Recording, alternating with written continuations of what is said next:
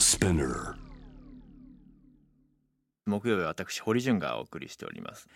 さてあさって8月15日土曜日は75回目の終戦記念日です。今週のアップクローズは各曜日のニューススーパーバイザーの視点で戦争が残した課題を検証していきます。今夜が最終日ですが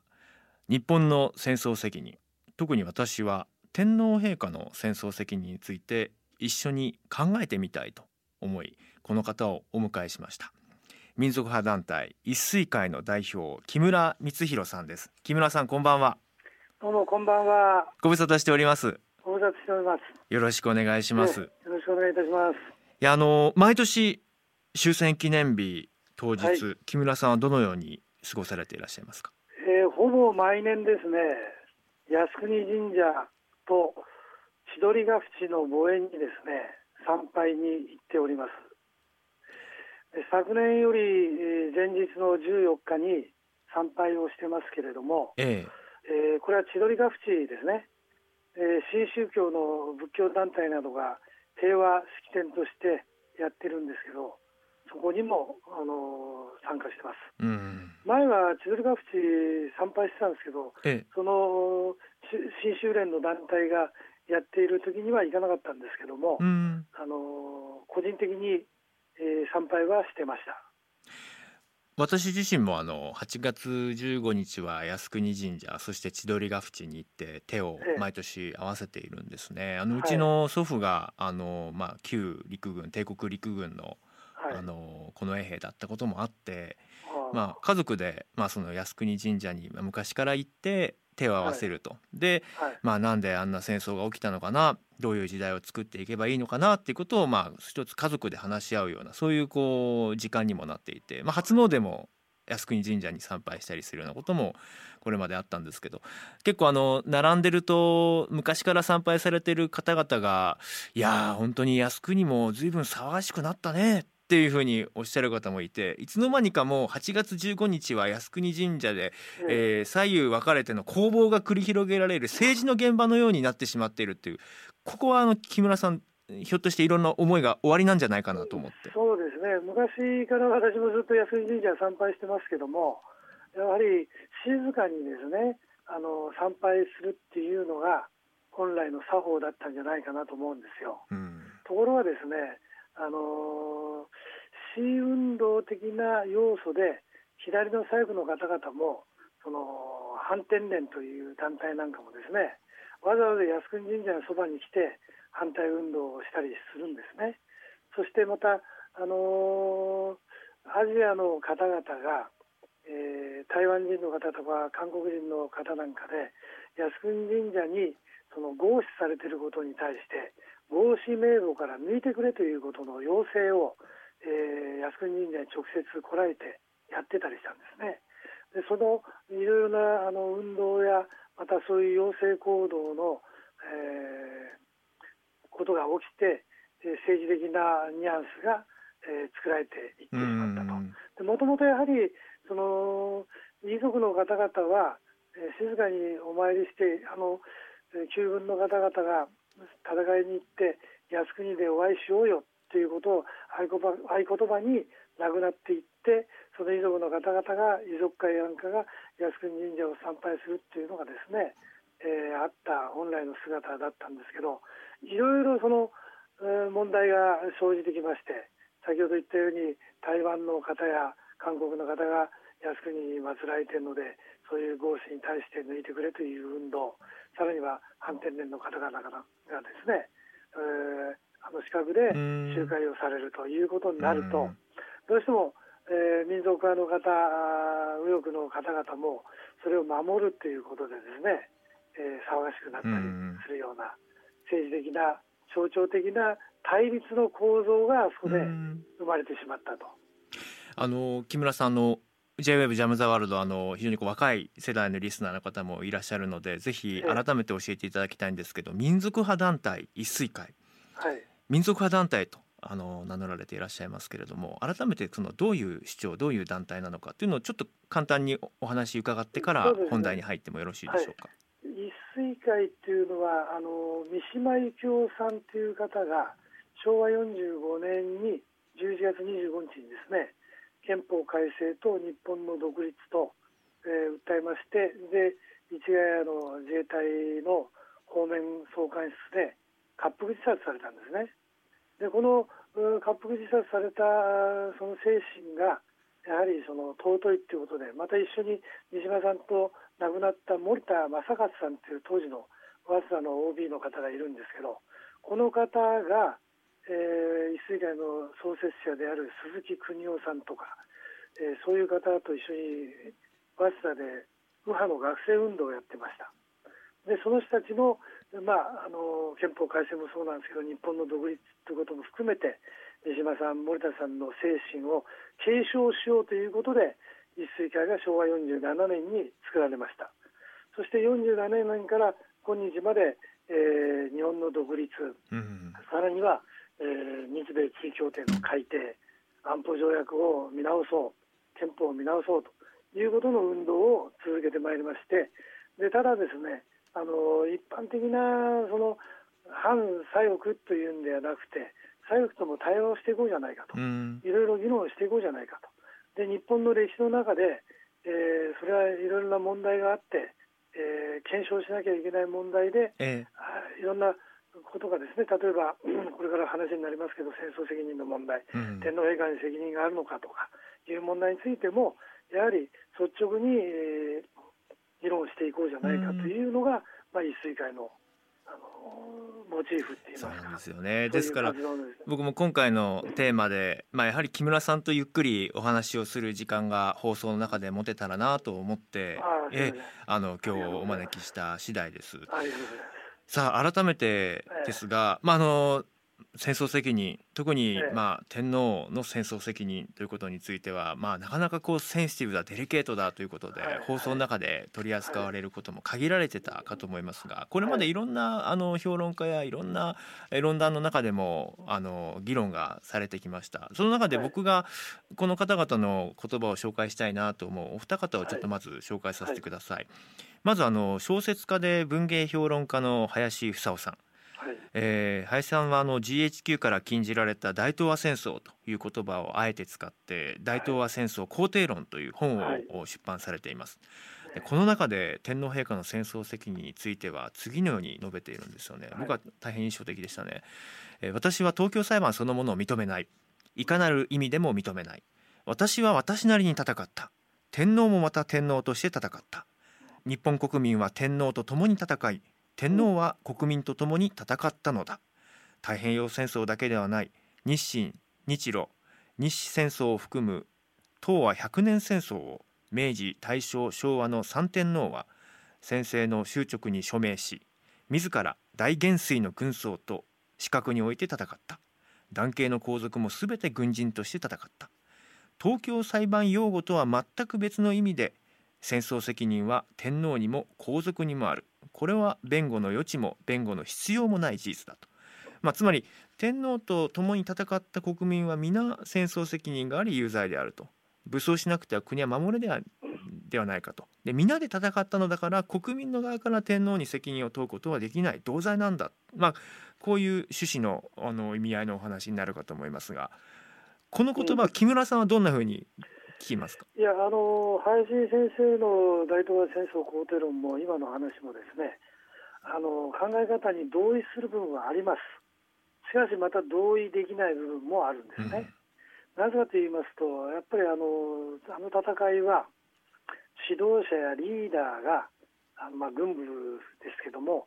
やっぱり過ちがかなりあったんじゃないかなと思うんですね、うん、大きなあの過ちがまあ、戦略的、戦術的な部分や、そして国民は戦っていますけれども、やっぱりその戦争を戦うために国民はあのそこでいたわけじゃないんで、やっぱり軍人が戦争を直接戦っていたわけですから、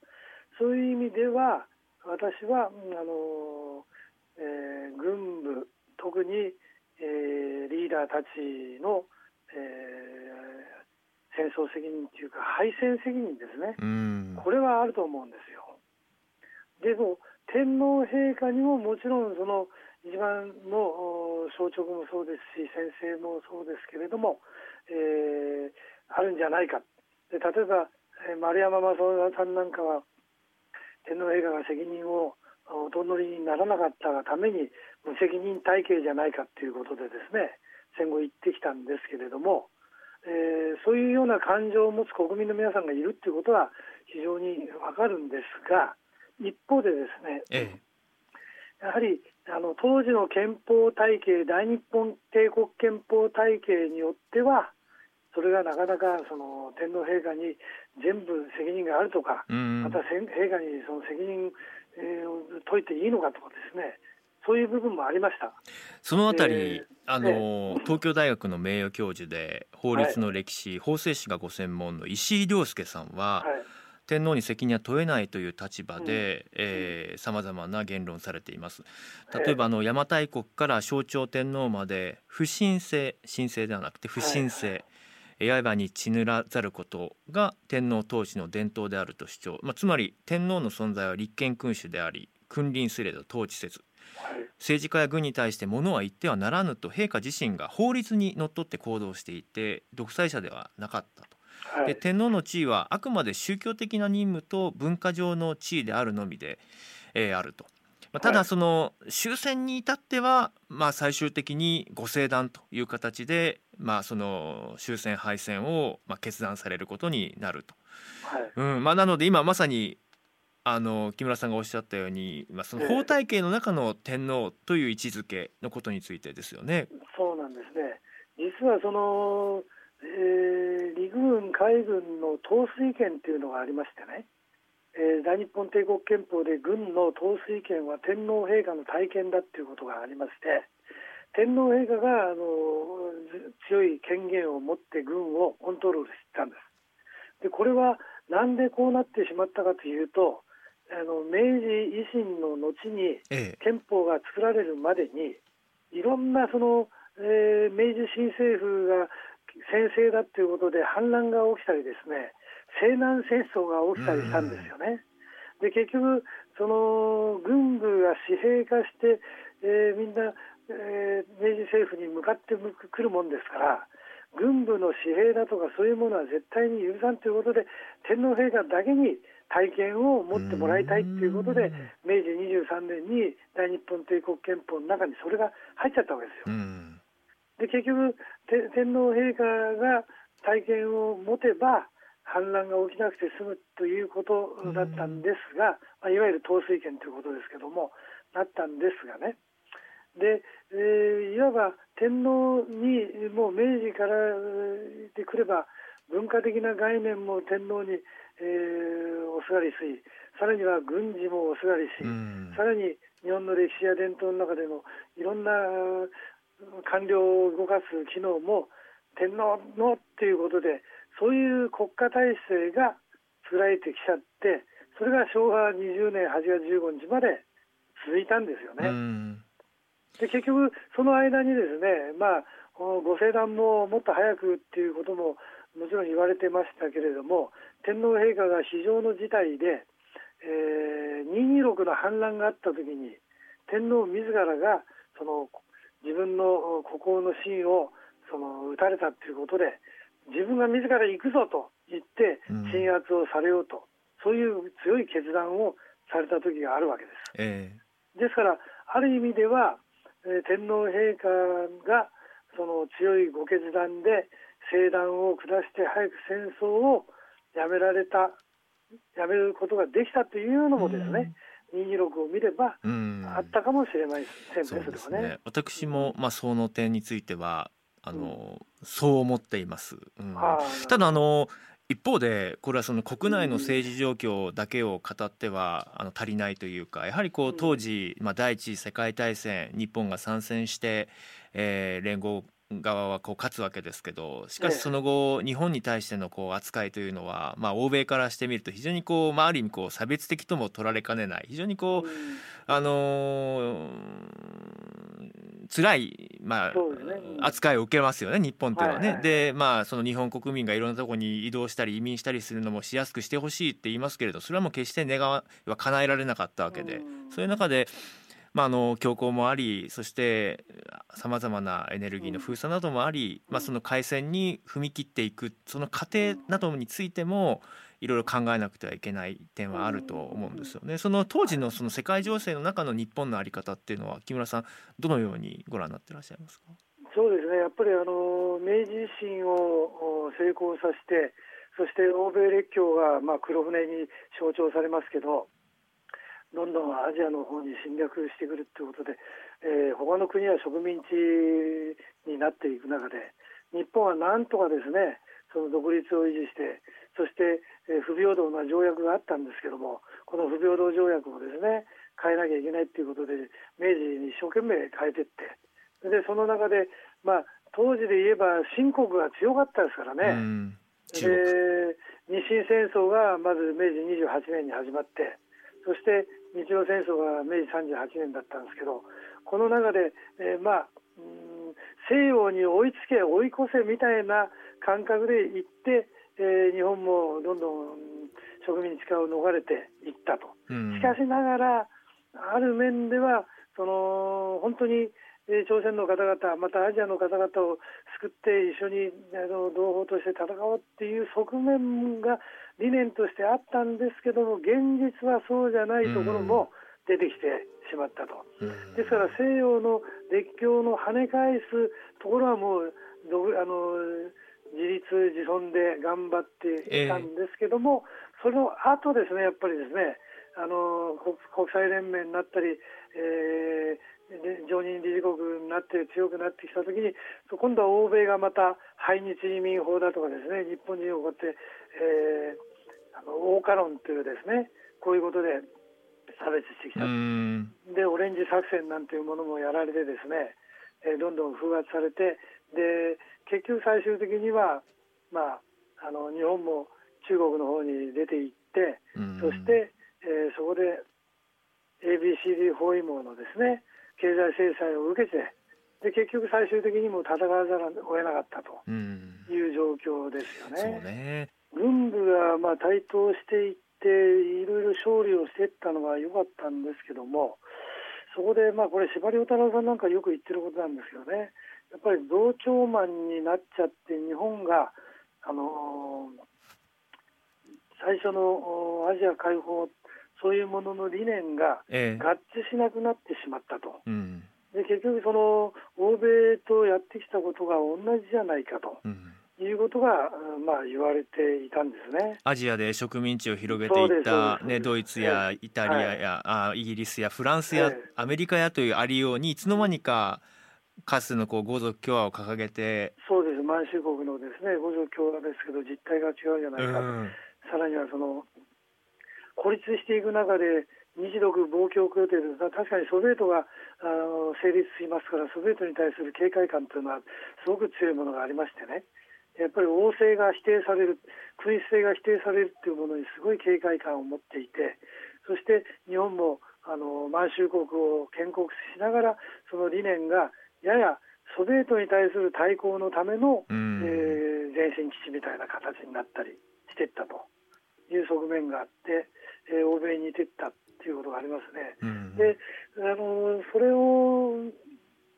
やはり正すっていうことは結構当時の民族派の人たちもですね、ええ。えー、まあ、軍部独裁反対軍部の独裁をこれをやめなきゃいけないっていうことでいろいろ立ち上がったんですけどもあそうなんですか。ありますね。戦時中ですか？あります戦時中ありますね。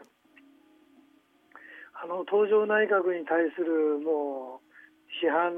や東條さんをもうあのその暗殺するぐらいのですね そういう勢いの人もいたということですね。ところが宗教団体が弾圧されたりしてまた民族側もどんどん弾圧されていったっていうのが、まあ、事実なんですけども、まあ、もちろん左翼の方々はどんどんどんどんやられてて、ええ、戦争に反対するんだからってかなりその獄中の中でですねあの大変なご苦労をされたっていうのは、うん、事実ありますね。そうか。そうしたこう、もちろんそうしたこう声は軍の中にも、まあ、その海軍だったか陸軍だったかでも全く考え方も異なっていきましたし、そういうことがやはりこう伝えなくてはならないという思いがあっても止められず戦争の歯車が始まってしまえば止められなかったというのもありますよね。えでそこで、うん、言われてるのは昭和16年の夏の敗戦ということがですね、はい猪瀬直樹さんが、猪瀬直樹さんね、えー、本に出版されました。研究所のもうシミュレーションで結果が分かっていたのに、それを握りつぶして、そして戦争に突入していったと。だからまあ、愚かしいって言えば愚かしいんですけれども、えー、そういう、なんていうんですかね、国民が大変大大打撃を受けて大変な時代になっていくことも、まあ、天皇に直訴する方ももちろんいたでしょうけども、うん、その止められないっていう構造的な止められないっていうのがですね、うん。非常に危ういんじゃないかなと思うんです、ね、そうですね。いやあの、僕自身ですね当時戦争を、まあ、当時世代で経験された方々にお話を聞いていく中で、人間魚雷の回転であったりとか、はい、もっと熾烈な特攻作戦の準備をしていた伏流と言われるような海底に潜んであの自ら、はい攻撃を行うというそこの隊員だった方々にお話聞いた時に、まあ、慶応大学の出身だったりするわけですね、まあ、い。わゆるこうエリートですよ。でまさかあのアメリカと戦争するなんて思ってもいなかったし自分自身まあ反対だったと。でも始まってみたらね変わるんだよと。それはやっぱり家族を守るために、えー、戦わなきゃいけないんだ。私自身そう思っていくようになったと。でやはりどう散るかっていうどう死ぬかっていうことをまずあのしっかりと考えたっていう話をされていてやっぱりその戦争には良くないんだと思っていてもそんなバカなと思っていてもやっぱ始まってしまうとはじ止められないっていうところに、やはりその政治やそうしたこう国家の仕組みがどのように機能させるかっていうことは非常に大事な問題だなと思ったんですね。そうですね。それこそ回転のそれの提案の方は自ら志願して回転にで特攻していくっていうのはですねそういう人でしたよね、確か。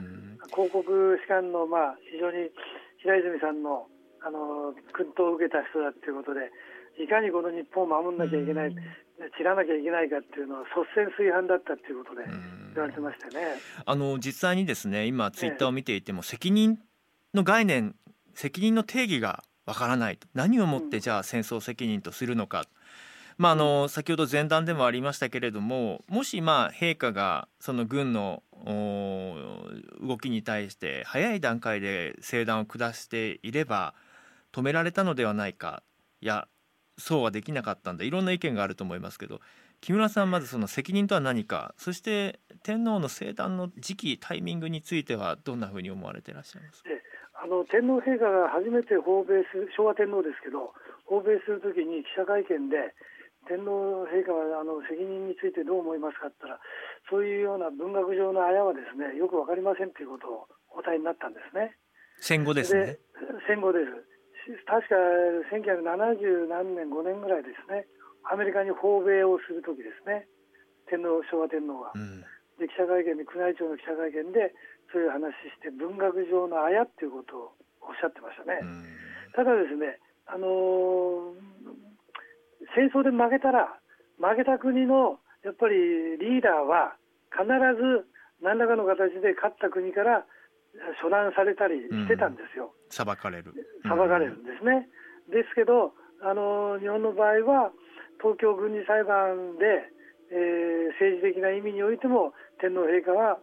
免責された。そして、えー、法的な意味においてもその免責されました。ということでじゃあ道義的な意味であどうなのかって言った時にそれは文学上のあやだっていうことで陛下は述べられていますけれどもその道義上の問題はすごく昭和天皇は感じられていたと私はあの聞いておりますいろんな方から。やっぱりその、えー、多くの方が亡くなってるわけですよね。えー、日本だけで300万またアジアの方入れたら2000万の方が亡くなられていると。うん、だからそういう意味においては戦争昭和天皇が旗振って戦争をやったっていうわけじゃないんですけどもあの亡くなられているということであれば、えー、国際情勢もありますけれどもそして無謀な戦いをやって負けてしまったということに関しては誰かがですね、えー、それなりのけじめ責任というものをつけなきゃいけないと思うんですね。あの木村さんがおっしゃるその責任けじめっていうのは具体的な概念としては何をもって責任をじゃあ果たしたということになるのか？2つありますけど1つはやっぱりその負けてしまったで多くの人々の命をですねそれこそ尊い命をそこで国のためっていうことをまあ勝てばよかったっていうことでもないんですが、うん、あのえー、いろんな人生があった中でそこに戦争というものに、え、集中させて、えー、亡くなっていったっていうことはやっぱりしっかりとこの人たちを慰霊するなりしていかなきゃいけない鎮魂するなりしていかなきゃいけないということでの責任とまた同じようなことを今後ですね、えー、まあ、起きないとは限らないもんですからそれをやらないようにするっていうことがですねっかりした私はあの一つの責任の所在の取り方ではないかと思うんですね。あの国体の誤字というような言葉があって、まあその、日本国を戦後どういう形で統治していくのか連合国軍、ええ、そして GHQ は判断をしたわけですよね、え、そして天皇制を維持する中で東京裁判ということが開かれて、最終的にまあ東条英機、えー、総理をはじめ、えー、A 級戦犯 B 級戦犯その他の戦犯という形で裁かれていったわけですけれども、この東京裁判においてそのまあ天皇制がまあ持続されてそしてまあ軍が裁かれていくというそしてその軍の中には、えー、一般市民で兵隊として駆り出されていった方々も含まれていったという、はい、そうしたこう非常に不条理な現状もありましたけれどもこの問題についてはどうお考えでいらっしゃいますやはりですねそのあのまあ戦争、まあ、犯罪っていうのは一応国際法規上で決められたハーグの陸戦法規とかですねまたその民衆が戦争の中で犠牲になったっていうことなんかで見ればあの原爆投下の人もですね東京大空襲のアメリカもやはりその、えー、無差別攻撃であって大犯罪を犯してそして責任は問われなきゃならないんですよ。こういう意味でおいては。ね、だから戦争ということの、まあ、戦争は合法的にやられるものであ当時はあったんですけどその戦争一般をちゃんとあの決めていくルールが戦争国際法であったわけですね。で戦争放棄もあったわけです。でそれを逸脱して、えー、そこのその軍人じゃない人までが巻き込まれていったということは一つこれは大変なあ問題でそのことはどうするのかっていうことが出てきてますよね。あの、うん、アジアの話でその韓国に対しての賠償、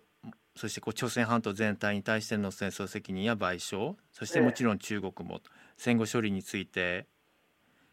適切に進められてきたかどうか。ええ、うん、これはあのなかなか今いろんな問題が起きて慰安婦の問題もそうですし徴用工の問題もそうですし起きてますけどはっきり戦後処理がしてこられなかった結果のあの問題になってるわけですね。で結局東京裁判はあのこの植民地にした方々がかつては朝鮮半島出身日本人だったんですけどもその人たちも一緒になって、えー、戦いを行った、まあ、もちろん軍人の方もいるんですけどね、うん、でそういう方々が戦争が日本が負けた場合にその人たちの国籍があの宙に浮いちゃってですね、えー、またはそのえー、韓国、朝鮮、中国の方々のとのあのこなんていうんですかね、あの国交回復は韓国では65年で、でまあ、中華民国ではあのもうちょっと前でしたけれども、えーえー、結局その戦争の和解をするのが時間がかかっているわけですね。で、ね、その間に何にもややらなかったのかっていうと、うまああの自分たちの優先でっていうこともありましたしで日韓会談の中には5億億ドルの援助もしたということがありますけれども、えー、国と国の大きな問題で人々の苦労したことまでは細かいところまではちゃんと目が届かなかった、それでその国に任しちゃったわけですね。そこに大きな今の、まあ、慰安婦の問題はじめ齟齬が出てますよね。最後に木村さんあっという間に時間が経ってしまって最後に メッセージをいただきたいんですが。まあ、その惨禍を繰り返さないためにそしてこうした幸福を繰り返さないために誰がどういう責任で発信を続けていくべきなのか最後に聞かせてくださいやっぱりその国民一人一人が、あのこの戦争っていうものの75年前一体これは何であったのかなっていうのを考えていただきながらそしてやっぱり戦争っていうのは本当にそうなんていうんですか私バグダッと言っていろいろ見てきましたけどもあのかっこいいことばっかりじゃないんですね、うん、人のその肉が飛んだり目がもう大変になったり大変な人の体がごたごたになっちゃうっていうことですからそういうのは普通の場合ではあのあんまりないわけですから、えー、そういう事態が起きないようにですね一人一人が、えー、過去の戦争の目を向けてそして、えー、平和、うんを願ってもらいたい、そしてもっと私は言いたいのは、もう兵器っていうものがですねそれぞれみんな軍事産業の儲けに使われてるようなもんでね、これを軍縮していくようなことでやっていかなければならないんじゃないかと思うんですね。ありがとうございます。ね、大切なメッセージ。いやまだまだちょっと木村さんお話伺いたいので続きを今度はコロナが収まった頃にスタジオでお待ちしておりますのでまたよろしくお願いします。すみません。ありがとうございました。ありがとうございました。どうもすみません。今日は一水会の木村さんにお話を伺いました。ジャーナリストの堀潤です。えー、一水会の木村さんとのお話いかがだったでしょうか。なんかツイッターを見てたら非常に興味深かったのが、そうか。本物の右翼の人の説明は難しいんだなって。ネットの上の分かりやすさとは違う。いやそうです僕はあの木村さんとどうしてもお話をこの「ジャム・ザ・ワールド」の中でしたかったのはまあ右か左かと問われれば僕は左ですよ、うん、でもやっぱりこうその対局にあるそのじゃあ保守の右の、うん、方はどう思ってるのか。しかも一番あの触りづらいって言ったら変ですけれどもえこんなこと放送でできるのっていうような天皇の責任っていうことをテーマにやっぱりお話ししたかった。そしてまあ放送聞かれた方今あの木村さんの話聞かれた方はああなるほどなと思われたかと思いますけれども対話をしていくこととそして最終的に目指すべきそのゴール、えー、誰もが安心して暮らせるような世界であることそしてどこかの民族が優秀なんだどこかの民族は支配されるべきなんだなんていう世界観はやっぱりおかしいんじゃないかというこうしたこう普遍的な価値っていうことは実を言うとこう左右を問わずこう共有できる話なんですよねっていうでそのための丁寧なじっくりとした対話の時間も必要ででまあだからまだまだ木村さんのねお話ゆっくりあの重ねたいなってやっぱり思いました。で一方でまあもっともっと議論したかったなと思うのはあの一つのやっぱりこうメディアのこう関わり方ですよね。当時の太平洋戦争開戦に至る経緯も、えー、まあ陛下からその東条英機えー、まあ総理に対してやっぱりこう軍はどうにかならないのかという形で日米のその対話講和に向けた準備というのも進めようとしていた中東条弱腰という形でやはりこう世論が形成されていったでそれは許さないという空気が作られた過程においてはやっぱりこう報道の在り方もあったと聞いています。やっぱり新聞社はじめその世論の形成っていうのがやっぱりここで引いてはならないんだというような空気を作り上げるそこがやっぱり怖いですよねだから軍の責任、えー、メディアの責任、えー、そしてまあ当時なぜ生誕は遅れたのかという天皇の責任ここについては皆さんと一緒に広く考えていきたいテーマではあります。でなぜかっていうとそれは過去の話じゃなくて今の話にもつながるからですよね。ぜひまたやりましょう。